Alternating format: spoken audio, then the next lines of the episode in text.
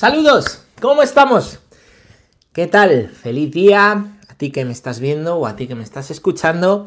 Bienvenidos, bienvenidas un día más a Catequesis del Catecismo, nuestro café con Dios tan querido, a esta pequeña familia, ¿no? Donde ya nos, pues nos tenemos cariño, rezamos seguro uno por los otros, ¿eh? Incluso nos felicitamos los cumpleaños. Así que espero que este rato sea pues para aprender, como siempre os digo. Es que no lo dice siempre, sí, me gusta decirlo. Y espero que sea un rato también ameno dentro de un tema en el que estamos profundizando que pues no es, no es eh, sencillo, no es sencillo. Estamos profundizando en el misterio de Dios Padre y la relación que Dios Padre tiene con la Trinidad, ¿vale? Que es el mayor de los misterios, ¿eh? si hacemos un poquito de memoria. El mayor de los misterios, eh, el, principal, ¿no? No el más grande, sino el, principal dentro de los misterios de Dios. Todos los demás misterios van supeditados a este, a que Dios es uno, Dios, y trino, Padre, Hijo y Espíritu Santo. Tres personas, solo un Dios. Habíamos visto ¿Cómo? ¿Eh? Pues viendo, viendo al Hijo y las obras del Hijo y aquel a quien el Hijo, aquello que el Hijo nos ha querido revelar, ¿vale? Nadie conoce al Padre sin el Hijo y aquel a quien el Hijo se lo quiere revelar. Hemos visto a lo largo de estos días cómo viendo a Jesús podemos conocer al Padre. Quien me ha visto a mí ha visto al Padre. No os penséis que esto me lo he inventado yo, sino que esto son las palabras mismas de, pues de Jesús. Así nos lo, así nos lo dijo, ¿no? Y bueno, pues hemos visto, hemos visto, ¿eh? pues como el Hijo, ¿no? Eh, nosotros nos hacemos hijos en el Hijo, eso es el bautismo, nos hacemos hijos de Dios en Jesucristo. El Hijo existe desde toda la eternidad, ¿vale? Eso, el Hijo no ha sido creado, ¿no? Eh, como nosotros, ¿vale? Esto ya lo estudiaremos también sino que existe, es Dios desde siempre, ¿no? En el principio estaba la palabra y la palabra estaba junto a Dios. La primera persona de la Santísima Trinidad que mencionan las Escrituras no es el Padre, sino que es el Hijo, el Verbo, que estaba en el principio. Y que se encarna. Hayan visto los apóstoles y a Juan le interesa mucho explicar cómo el Verbo, el principio estaba junto a Dios, era, era Dios, era Dios, ¿vale? Perdón, la primera palabra me refiero, la primera persona que menciona el, Nuevo Testamento, ¿vale? No el Antiguo, ¿vale? La primera persona de la Trinidad es el Hijo, cuando se dice el Verbo en el Evangelio de Juan, aunque es el cuarto Evangelio, es el Evangelio que nos narra el principio de todo, ¿eh? el principio de todo. Bueno, pues vamos a continuar donde lo dejamos ayer, vamos a, mm, a leer el punto 242 y vamos después a ver y a meter aquí también al Espíritu Santo. Hemos estado hablando de cómo el Hijo nos revela al Padre. Vamos a ver hoy al Espíritu Santo. Pero antes, punto 242. Vamos allá. Dice, leemos juntos. Después de ellos, siguiendo la tradición apostólica, la Iglesia confesó en el año 325 el primer concilio ecuménico de Nicea que el Hijo es consustancial al Padre, es decir, un solo Dios con Él.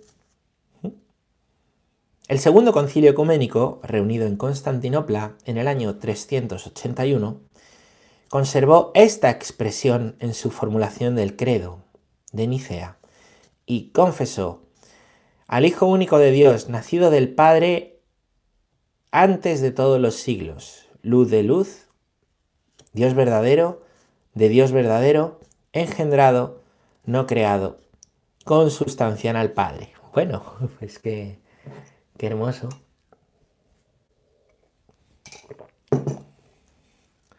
Eh, y vamos a profundizar. A ver, hemos dicho, estamos estudiando el credo.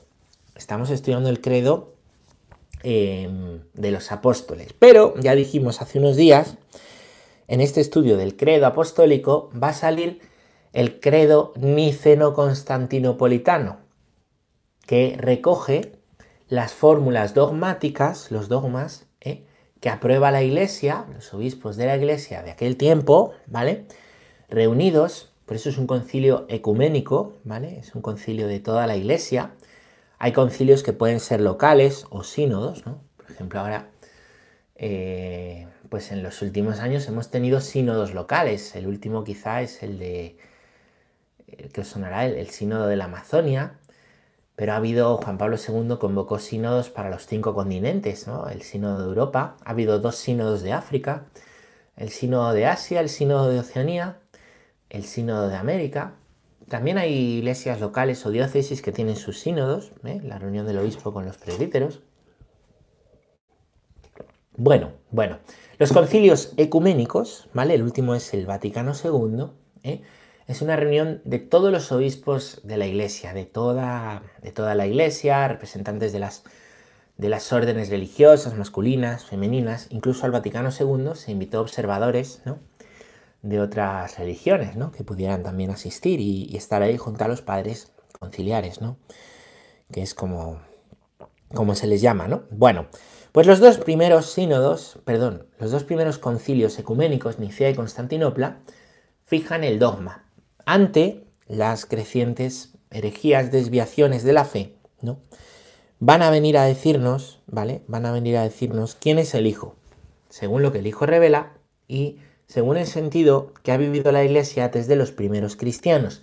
Las desviaciones han venido después, pero no es lo que creían los primeros cristianos, ¿no? ¿Qué pasa en el año 325, que se convoca el concilio de Nicea, ¿no? Hay una crisis, la crisis arriana. Hay, un hombre llamado Arrio, un obispo, que pues va a, decir que el Hijo eh, no es Dios, va a negar esta, esta divinidad de Jesús. El Hijo es como tú o como yo. Aunque bueno, ha sido elegido por Dios, más bien, ¿no? Pero se niega esta divinidad.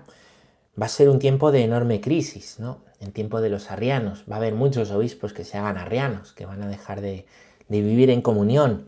Muchos cristianos que van a seguir estas doctrinas, muchos porque les tocaba vivir, ¿no? En medio de esos lugares donde los obispos y los presbíteros eran arrianos. La iglesia va a ver de manera extraordinaria por primera vez la necesidad de juntarse. La iglesia que en aquel entonces está difundida por todo el Mediterráneo, por todo el imperio romano, el mundo conocido, ¿vale? Va a tener la necesidad de reunirse, ¿no? Y así va a ser, así se van a juntar en la ciudad de Nicea, por eso es el concilio niceno, ¿vale? En la ciudad de Nicea. Ahí va a haber discusiones, exposiciones, ¿no? Entre los arrianos y los no arrianos, ¿vale? Y de allí va a salir esta declaración que la iglesia declara. ¿eh? La iglesia declara y que pues es para, eh, a partir de entonces, ¿vale? Es una declaración dogmática para, para toda la iglesia. Y se va a decir que el Hijo es consustancial al Padre. Sustancia. ¿Qué significa la palabra sustancia? ¿Mm? Sustancia, la misma sustancia, ¿vale? Bueno, pues la, quiere decir, ¿eh? también aquí lo, también aquí lo aclara el catecismo, son un mismo Dios, un mismo Dios, la misma sustancia, hace alusión eh, no a la naturaleza, la naturaleza de, Dios Padre es divina, la naturaleza del Hijo tiene dos naturalezas, humana y divina, pero tiene una sola sustancia. Es Dios, el Hijo, con el Padre, un solo Dios, los dos, ¿no? Esto se va a decir después del concilio de, de Nicea. ¿Qué sucede? Que la crisis arriana no se va a cerrar, no se va a cerrar ¿eh? y va, a continuar. Y, va a continuar habiendo arrianos, van a aparecer otras, otras desviaciones a la fe y se convoca un segundo concilio ecuménico en el mismo siglo, ¿eh? apenas casi 60 años después, en la ciudad de Constantinopla, que es la ciudad más importante del Oriente Cristiano, ¿vale? La ciudad de Constantinopla y allí ¿eh? en Constantinopla, esta expresión de que el Padre y el Hijo son una sola sustancia, son un solo Dios, según lo ha vivido la Iglesia siempre, según revela las Escrituras, que lo dice San Juan, el verbo era Dios. No era otro Dios, era Dios. El verbo era Dios. Eh, fijaros qué importantes las palabras y qué precisas, ¿vale? Es que no da igual tener un dios que dos dioses, ni ser monoteístas que politeístas, ¿no? Bueno, bueno, bueno, bueno.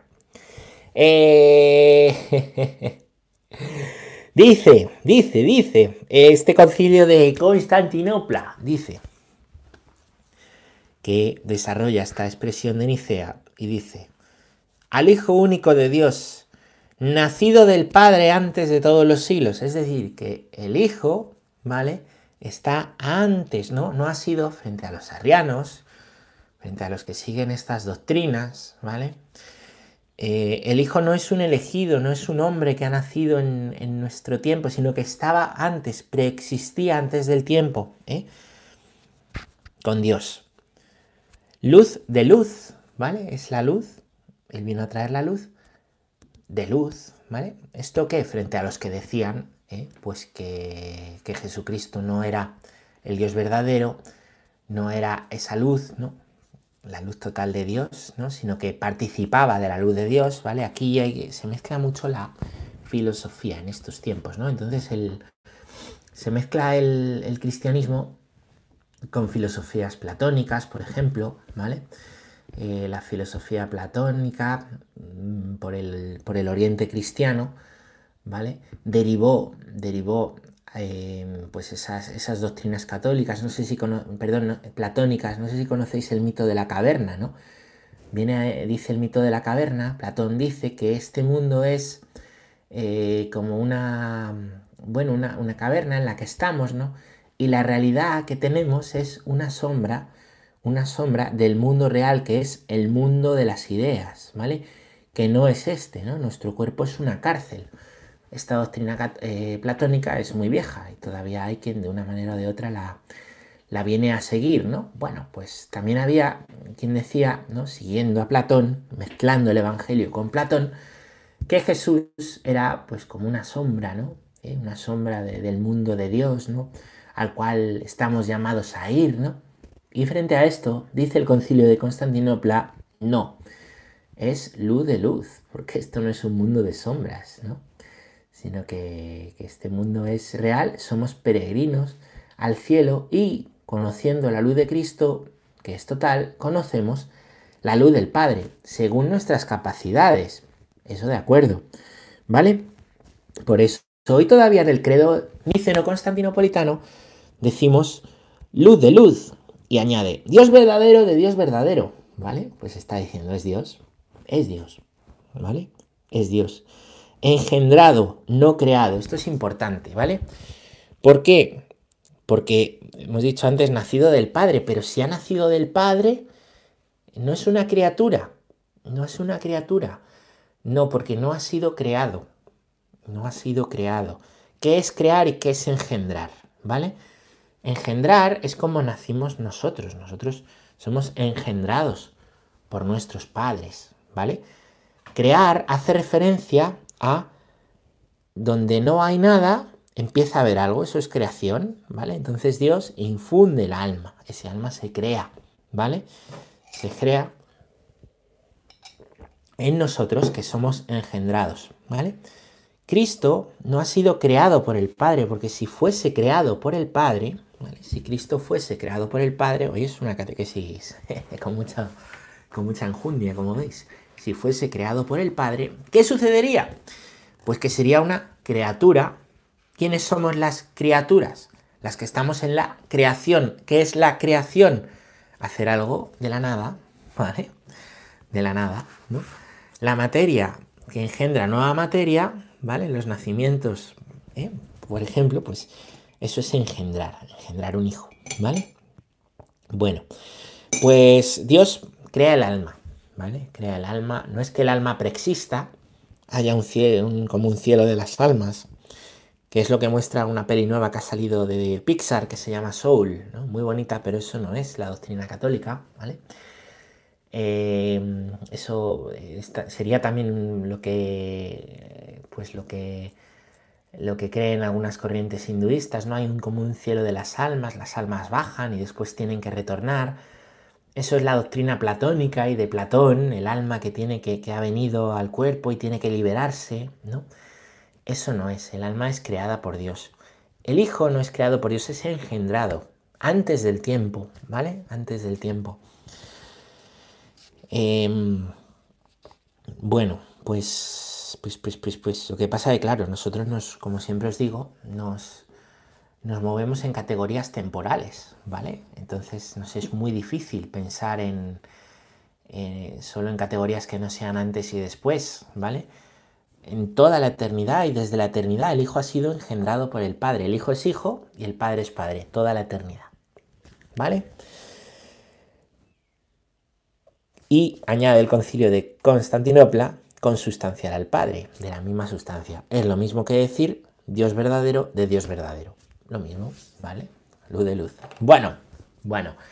La iglesia siempre, como veis, pues ha, estado en, ese eh, diálogo con la filosofía, examinando todo y quedaos con lo bueno, ¿no? Eh, muchas cosas de los padres de la iglesia van a aprovechar el pensamiento filosófico, ¿no? Y pues para, para poder pensar, ¿no? A Dios, ¿no? Y en ocasiones aparecen estas categorías filosóficas de la época que son difíciles, como por ejemplo naturaleza, sustancia, eh, engendrar, crear, ¿vale? Son categorías filosóficas en ese diálogo. Y al mismo tiempo, pues la fe tenía el peligro de desviarse, ¿no? Por la contaminación con ideas que no son del Evangelio ni vivían los cristianos. Entonces, ante esa necesidad y por esa necesidad es por lo que la Iglesia convocaba los concilios, ¿vale? Bueno, pues vamos ya a entrar en el Espíritu Santo, vamos a hablar del Espíritu Santo, vamos a irnos al punto 243, 243. Estamos en este apartado que dice el Padre y el Hijo revelados por el Espíritu Santo. Ah, dijimos ayer y hemos continuado explicando hoy cómo el Hijo nos revela al Padre. Muy bien, pues el Espíritu Santo nos revela al Padre y al Hijo. Vamos a ver. Dice el punto 243. Esto es muy bonito, ¿eh? Antes de su Pascua, Jesús anuncia el envío de otro paráclito. Sí, sí. Dice, me iré, pero os enviaré un paráclito. Paráclito en griego significa, y aquí lo aclara el catecismo, defensor. Os enviaré un defensor el Espíritu Santo. Este, que actuó ya en la creación mm, y por los profetas, estará ahora junto a los discípulos y en ellos para enseñarles y conducirles hasta la verdad completa. El Espíritu Santo es revelado así como otra persona divina con relación a Jesús y al Padre. Bueno, Jesús nos promete un defensor. De hecho, se ve que es un defensor. Por ejemplo, en los Hechos de los Apóstoles, ¿no? Pues en muchas ocasiones los discípulos, vemos como Pedro y sus compañeros, eh, reciben, reciben cárcel, ¿no? Reciben, reciben golpes, ¿no? Tienen que defenderse ante tribunales, ¿no? Y se dice cómo el Espíritu Santo les iba guiando. El Espíritu Santo les decía lo que tenían que decir, las palabras que, que tenían que decir, que no venían de ellos, ¿no? No sé si alguna vez te ha pasado, ¿no? Que dices algo y dices, esto no es mío, esto me, ha inspirado Dios a decirlo, ¿no? Bueno, pues así pasaba, ¿no? Con estos apóstoles, ¿no? Pero el Espíritu Santo no es una, lo mismo, no es una creación que en ese momento aparezca, ¿vale? Que en ese momento aparezca por primera vez, ¿no? Sino que el Espíritu Santo también ha estado desde la eternidad. Ya actuó en la creación. Y así se dice en el libro, de, en el libro del Génesis, lo podéis ver al principio de, del Génesis, ¿no? Aparece el Espíritu, el Espíritu de Dios que aleteaba sobre las aguas. Es una, una expresión preciosa, ¿no? Lo que hacía el Espíritu. Dios crea pronunciando la palabra, pronunciando el verbo, es Cristo, por el Espíritu, el Espíritu de Dios, que se llamará Espíritu Santo en el Nuevo Testamento, pero que aparece ya en el momento de la creación. En Génesis 1, primer capítulo de la Biblia, por tanto, ya está Dios Trino. Ya está Dios Padre, ya está Dios Hijo, ya está Dios Espíritu Santo, ya está el Verbo, el Espíritu y el Creador. Bueno, actuó también eh, por medio por medio de los profetas, ¿vale? Fue el que inspiró a los profetas. En los escritos de los profetas se dice en numerosas ocasiones como el Espíritu de Dios, ¿no? Habló por su boca, el Espíritu de Dios les poseyó, ¿vale? El Espíritu de Dios es una constante, ¿no? En toda la... Pues en todo el Antiguo Testamento, en las escrituras, en las escrituras antiguas, ¿no? Y ese Espíritu Jesús promete que en la ascensión, lo promete antes de su Pascua, antes de morir Jesús, no solo está prometiendo la resurrección, está prometiendo el Espíritu Santo, está prometiendo ya los sacramentos y la vida de la iglesia, antes, ¿no? Antes de, su propia Pascua, fijaros, que no es que ya después de la resurrección empiece a hablar del Espíritu, lo hace antes, lo hace en Juan 16, ¿vale? Jesús muere, según San Juan, en el capítulo 19. Bueno, el Espíritu Santo es la tercera persona divina, también desde siempre. Vamos a leer el punto número 244, que dice así. El origen eterno del Espíritu se revela en su misión temporal. El Espíritu Santo es enviado a los apóstoles y a la Iglesia, tanto por el Padre en nombre del Hijo, como por el Hijo en persona, una vez que vuelve junto al Padre.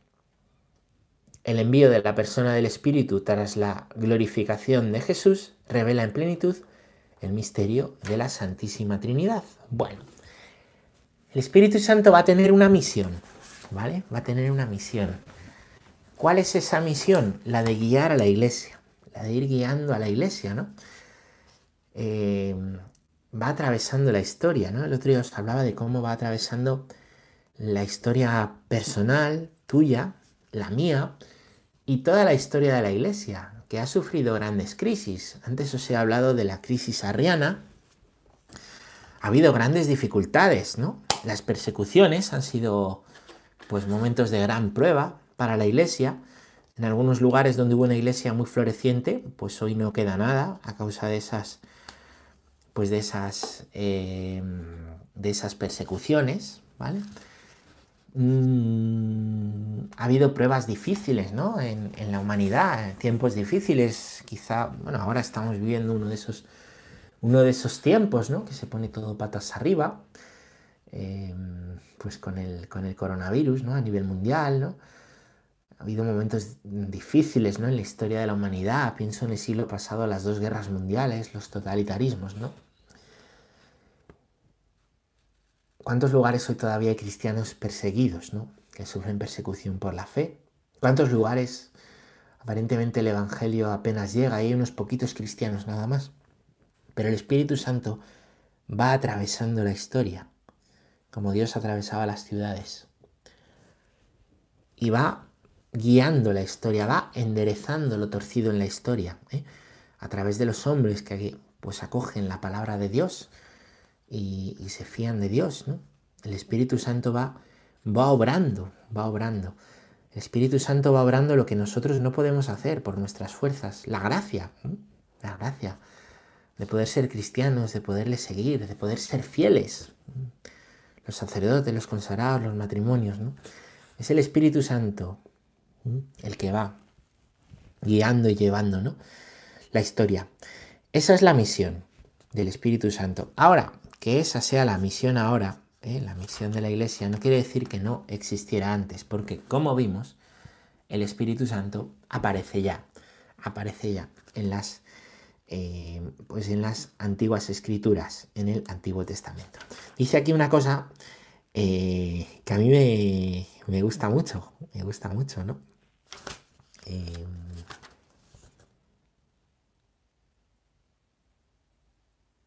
el Espíritu Santo es enviado por el Padre, es enviado por el Padre y también es enviado por el Hijo. ¿Por qué? Porque lo primero que tiene lugar es la ascensión de Jesús a los cielos y una vez ha habido ascensión, desciende el Espíritu. Luego el Espíritu no es enviado simplemente por el Padre, es enviado por el Padre y por el Hijo, porque el Hijo ya ha subido a, ha subido a los cielos, ¿vale? O sea que las dos personas de la Trinidad primeras, el Padre, el Hijo, mandan ¿eh? al, al Espíritu Santo. Y eso tiene que ver con tu vida. Es que Dios te quiere. Es que a Dios le preocupas. Es que a Dios le preocupa tu historia. Es que Dios quiere estar contigo. ¿eh? Quiere revelársete. Quiere que tú puedas seguir viviendo ¿no? todas tus preocupaciones, todas tus... con una vida entregada. Y para eso nos da entregada de tenerlo todo entregado. Eh, y poder entregar la vida, ¿no? Y poder entregarlo todo y poder ser libre y poder vivir en el amor, ¿vale? Pues esto, esto es porque el Espíritu Santo, ¿vale? Está con nosotros, es el que posibilita que lo imposible se haga posible, ¿vale? Se haga posible. Bueno, y así la Trinidad se ha revelado totalmente. Por cierto, para ver esto se, se ve muy bien el libro de Lucas. El libro de Lucas y Lucas y los Hechos de los Apóstoles, no sé si os habéis fijado, son un mismo libro. Los Hechos de los Apóstoles los escribe San Lucas. Los escribe San Lucas. Lucas y los Hechos de los Apóstoles, ¿no? Solo que está en dos partes. La parte de Lucas narra el Evangelio, los Hechos de los Apóstoles narran la primera iglesia guiada por el Espíritu Santo. ¿Cuál es la bisagra que articula los dos libros que podéis leer seguidos? Además que se ve en el estilo, se ve porque lo dice al principio, ¿no? Eso, la ascensión a los cielos, la que termina el Evangelio, la venida del Espíritu Santo, con la que empezarán los hechos de los apóstoles. Vamos a leer un punto más, el punto 245, que dice así, la fe apostólica relativa al Espíritu Santo fue proclamada por el segundo concilio ecuménico en el año 381 en Constantinopla. Creemos en el Espíritu Santo, Señor y Dador de vida, que procede del Padre. La Iglesia reconoce así al Padre como la fuente y el origen de toda divinidad. Sin embargo, el origen eterno del Espíritu Santo está en conexión con el del Hijo. El Espíritu Santo, que es la tercera persona de la Trinidad, es Dios, uno e igual al Padre y al Hijo de la misma sustancia y también de la misma naturaleza. Por eso, no se dice que es solo el Espíritu del Padre, sino a la vez el Espíritu del Padre y el Hijo. El credo del concilio de Constantinopla, año 381, confiesa, con el Padre y el Hijo recibe una misma adoración y gloria. Bueno, una palabrita solo de esto que mañana nos vamos a meter a a explicar más en profundidad, ¿vale? Cada una de estas palabras, como os digo, ¿no? De este lenguaje filosófico teológico, ¿vale? Eh, igual que es Nicea el concilio que va a abordar la divinidad de Jesús frente a las desviaciones, lo mismo frente a los que dicen el Espíritu Santo no es Dios, va a hacer Constantinopla, un concilio muy completo, porque además de, de confirmar lo que dice Nicea sobre el Hijo, va a afirmar la divinidad del Espíritu Santo, ¿vale? La divinidad del Espíritu Santo. Se dice, creemos en el Espíritu Santo. Señor, al Espíritu Santo se le llama Señor, con eso se está diciendo que es Dios.